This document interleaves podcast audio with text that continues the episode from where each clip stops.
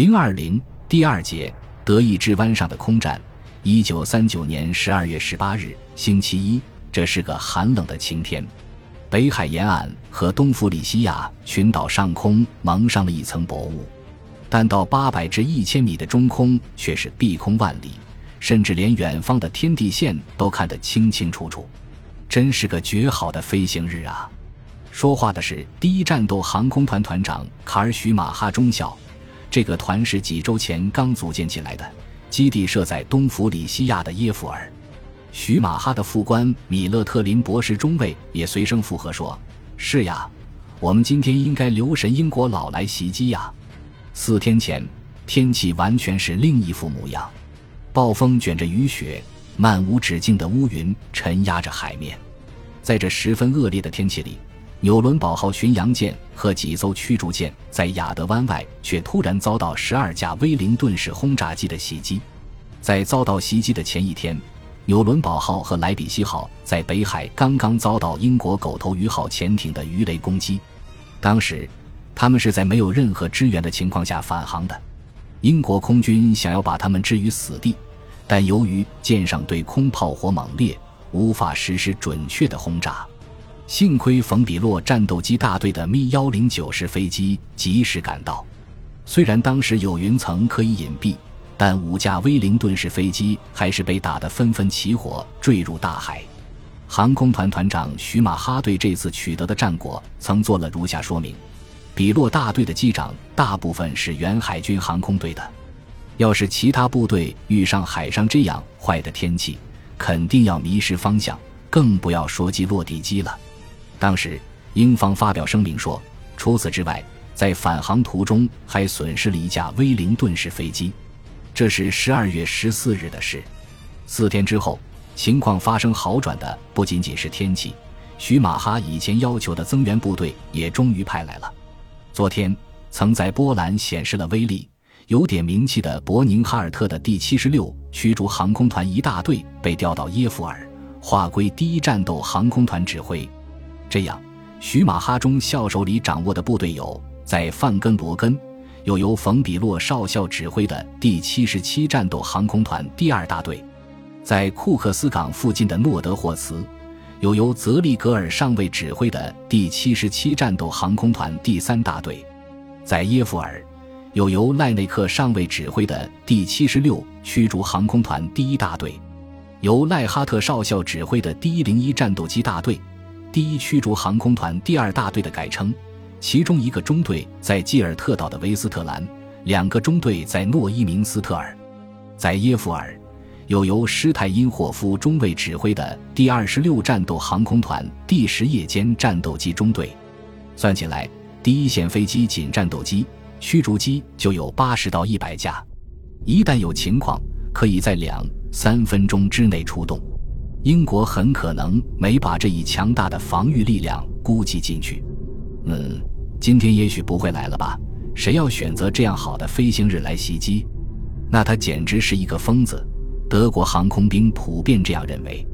英国轰炸机司令部不得不改变战争初期的战术，因为他们懂得了在接到侦察机发现德舰的报告后，再向本国的轰炸机部队发出警报太费时间。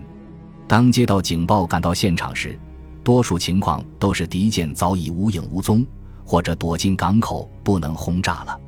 不久，他们又发明了一种新战术，叫做武装侦察，就是最少用九架，一般都用十二架布莱汉姆、威灵顿、汉普顿或威特雷式双发轰炸机，带着炸弹在德意志湾上空搜索敌舰。即使如此，英方也未取得什么像样的战果。九月二十九日，五架汉普顿式飞机在空袭赫尔果兰时被击落。整个十月、十一月形势仍无进展。十一月十七日下午，英国皇家空军的侦察机报告说，在德意志湾发现了正在返航的军舰。但是，由于英国轰炸机司令部都估计在天黑之前不可能接近敌舰，所以没有派遣飞机。针对这种传统的优柔寡断。海军大臣温斯顿·丘吉尔近乎愤怒地在内阁进行了一场辩论。他说：“英国的海上运输不是由于遭到德国的鱼雷和潜艇的攻击，正在受到越来越严重的威胁吗？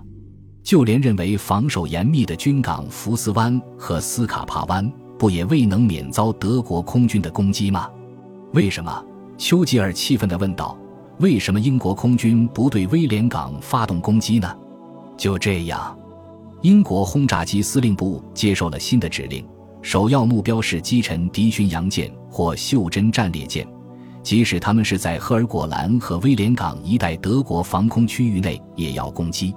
十月十日，格林在柏林大叫大嚷说：“我们必须取得战果。”在这以后，过了五个星期。伦敦的丘吉尔又提出了同样的要求。他认为，英国海上动脉的主要威胁是德国舰队。根据新的指令，英国皇家空军进行的第一次攻击是一九三九年十二月三日对赫尔果兰的攻击。这次虽然往岛上投了几颗炸弹，但没有命中停泊在港口的军舰。尽管如此，这一天也还是令人高兴的。因为出击的二十四架威灵顿式飞机全部安全返航了，这次他们接受了严格的命令，在二千五百米高度保持队形投弹。结果，追上来的几架德国战斗机一无所获。这是不是说咪幺零九式飞机对于密集编队的轰炸机无能为力了呢？奇怪的是。